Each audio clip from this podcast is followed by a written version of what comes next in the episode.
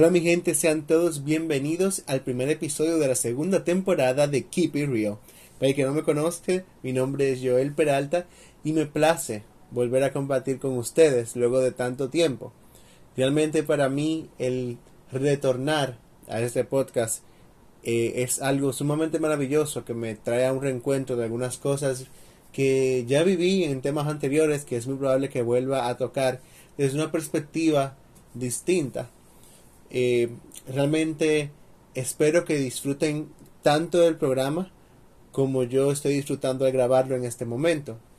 Quiero que sepan que el tema de hoy es uno que me toca muy profundamente, que me llega directamente al corazón hasta cierto punto, porque lo viví muy recientemente.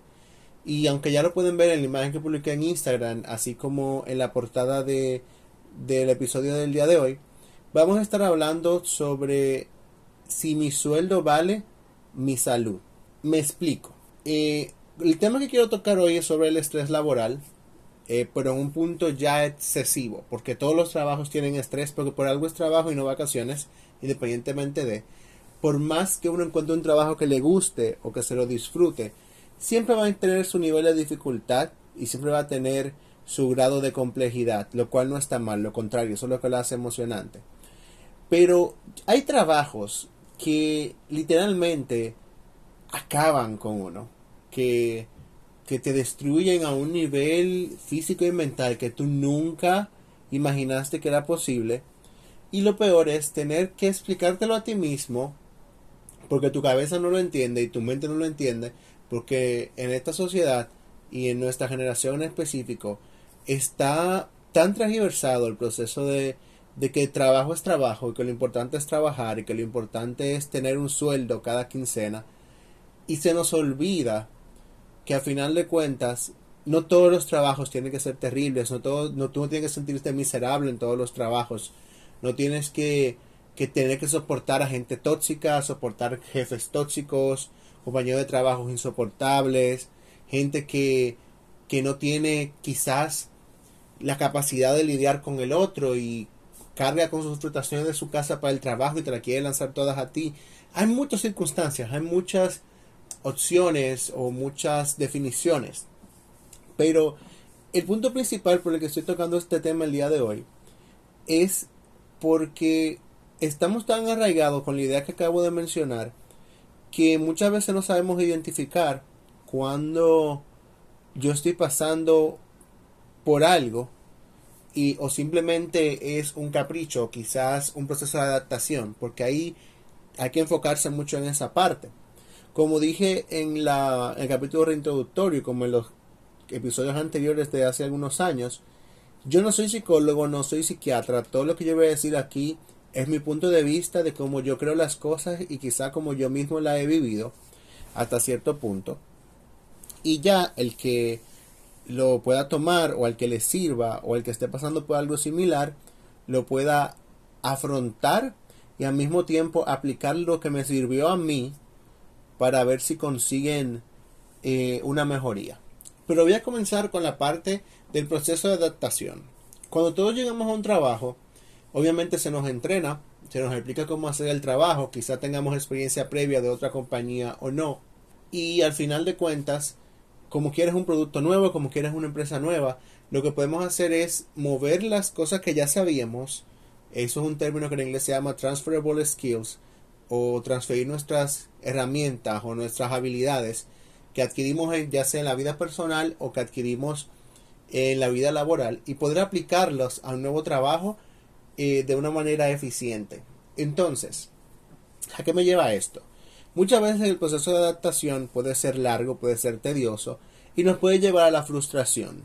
Sin embargo, eso no significa que hemos alcanzado un nivel de estrés laboral que no es saludable. Ya en esta parte es simplemente ver cómo todo funciona y por ende no rendirse a la primera, al primer inconveniente o a primera instancia. ¿Por qué? Porque si por ejemplo yo tengo una capacidad de aprender mayor que la de otra persona, sin embargo, tiendo a ser muy emocional, quizás algo que me haya pasado en el trabajo en la primera semana, la segunda semana, me pueden hacer creer que el trabajo no es para mí. Pero si le doy la oportunidad al lugar o al trabajo que estoy realizando, me voy a dar cuenta que me guste, me voy a dar cuenta que puedo hacerlo, o me voy a dar cuenta que soy capaz de completarlo, quizás al mes, dos meses, quizás tres meses, dependiendo de la capacidad de adaptación de cada quien. Pues después pasamos al que yo llamo el proceso de negación de cuando el trabajo sí no es para ti, cuando ya te está afectando a nivel físico y emocional.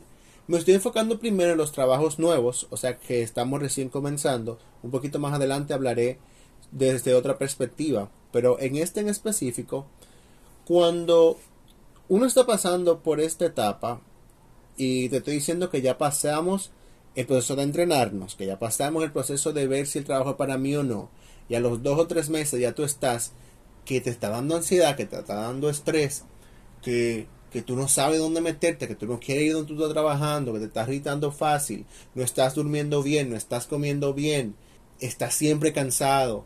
Son muchas cosas que se van acumulando. Entonces, yo recientemente pasé por eso. Yo tuve que hacer un cambio de trabajo.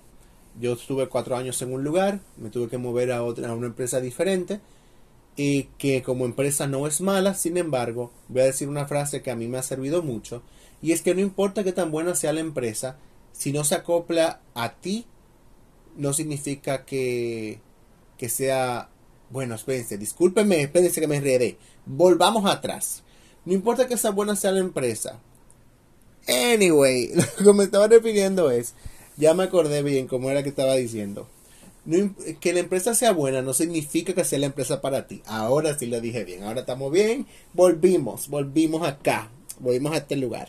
Ok, continuemos. Entonces yo intenté adaptarme a un lugar porque todo el mundo me decía que era una buena compañía, porque el sueldo es bastante bueno, las bonificaciones son buenas, los beneficios también. Pero cuando yo me senté a analizar, al principio yo estaba muy frustrado porque estaba haciendo un trabajo que hace mucho tiempo no hacía. Yo solía ser entrenador de call center, duré mucho tiempo siendo staff y desde 2017 no cogía una llamada y tuve que volver a tomar llamadas por decisión propia, porque yo quise, porque yo me puse en esta situación, porque eso es otra cosa.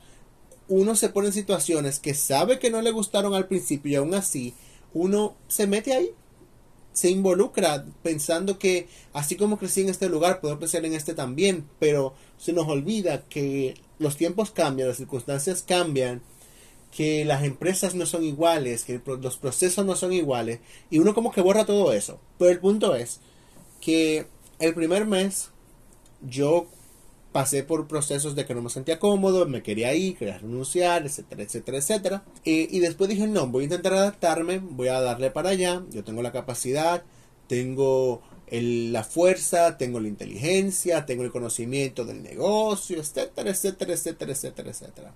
Comencé a adaptarme al proceso de llamadas, pero aún así no estaba durmiendo bien, eh, me estaba despertando en las madrugadas, me estaba dando ansiedad, al mismo tiempo eh, me llevó a un proceso que me comencé a enfermar físicamente y aún así yo seguí insistiendo. Cuando yo me senté, que me di cuenta que quizás el trabajo no era para mí, yo quería forzarlo, en ese momento yo me sentí liberado. Me explico. Yo renuncié a mi trabajo sin tener otro trabajo seguro. Eh, simplemente cuadré con mi pareja que podía hacerlo, que podíamos, que podíamos mantener la casa con, con su sueldo y también con los ahorros que yo tengo.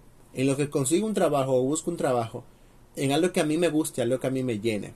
Y eso no está mal. Yo tomé ese riesgo. Es la primera vez, estaba muy asustado. Porque es la primera vez que yo tomo el riesgo de renunciar a un trabajo sin tener otro seguro. Pero cuando yo entregué esa carta de renuncia, yo sentí una paz. Yo sentí como que se me quitó un peso de encima. Eh, aparte de que el horario no me estaba conviniendo, yo estaba dedicando ese trabajo casi 14, 15 horas de mi vida porque me quedaba sumamente lejos. Eh, pero me siento en paz, me siento tranquilo, me siento tan bien. Y, me ha permitido enfocarme, disciplinarme eh, otra vez. Porque aquí voy a algo. El proceso de aprendizaje que me dejó esto es que no hay mal que por bien no venga, así como el dicho que no hay mal que dure 100 años ni cuerpo que lo resista, pues el primero se, se ajusta mejor. ¿Por qué?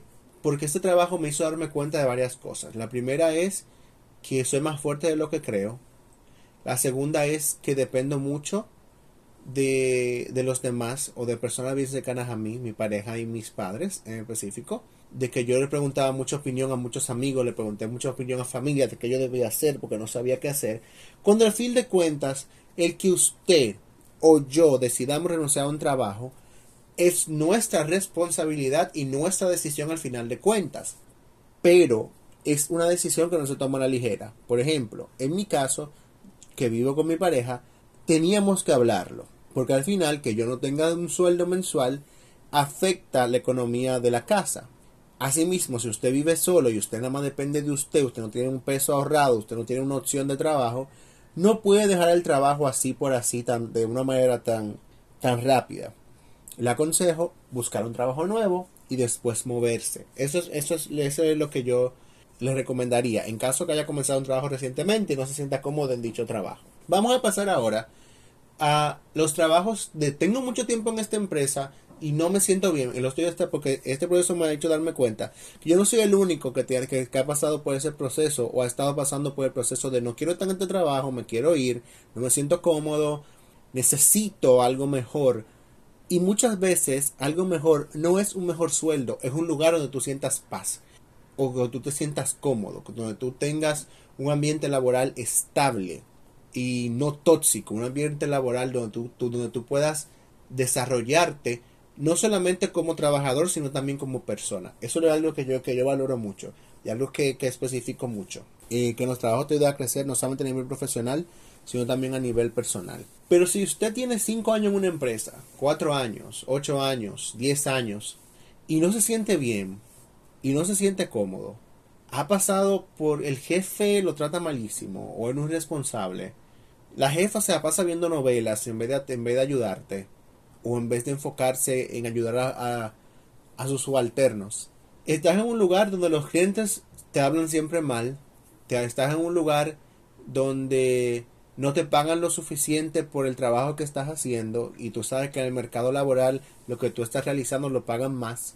Estás comenzando a fallar en tus labores, estás comenzando a llegar tarde, no quieres levantarte para ir al trabajo o simplemente no quieres saber el trabajo. Los fines de semana, los días que estás libre, que deberías desconectarte del trabajo, no puedes hacerlo pensando que cuando se termine tu día libre tienen que volver a, tienes que volver a ese infierno otra vez Créanme, me pasó. Ahí fue, que, ahí fue que yo comencé a darme cuenta que debía irme. Cuando no podía desconectarme del trabajo y los domingos en la mañana, ni siquiera allí en la tarde, no, en la mañana, desde la mañana ya yo estaba amargado y sintiéndome mal y que, y que, y que me dolor en el cuerpo, dolor en el pecho y que dolor de estómago, o sea, un horror, fue horrible. Pero yo le puedo aconsejar a usted que se siente en una prisión en su área laboral, si usted tiene un aval económico, si usted tiene una buena idea de emprender, si tiene la capacidad de, un, de unos padres o una pareja que están dispuestos a ayudarle económicamente en lo que usted consigue tu trabajo, yo le aconsejo que lo deje. Pero si usted no tiene nada de lo anterior, manténgase ahí aguantando al pie del cañón mientras aparece algo nuevo.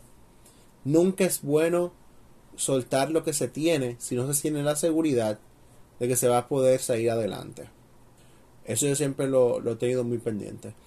Lo tengo muy presente. Porque mi realidad no es la realidad de todos los demás. Y cuando los seres humanos aprendamos a decir eso.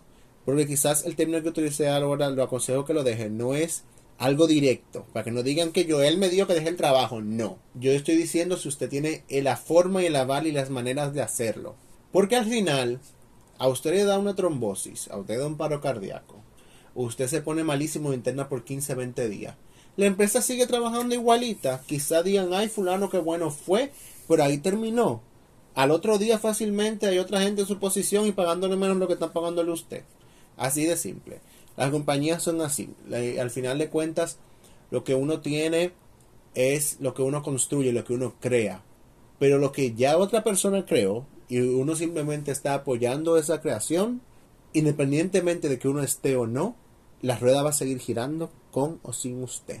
Así que yo le aconsejo a que analice, verifique, sienta y comprenda los síntomas que te está dando tu cuerpo y las advertencias que tu cuerpo te está dando de que no estás en el lugar correcto.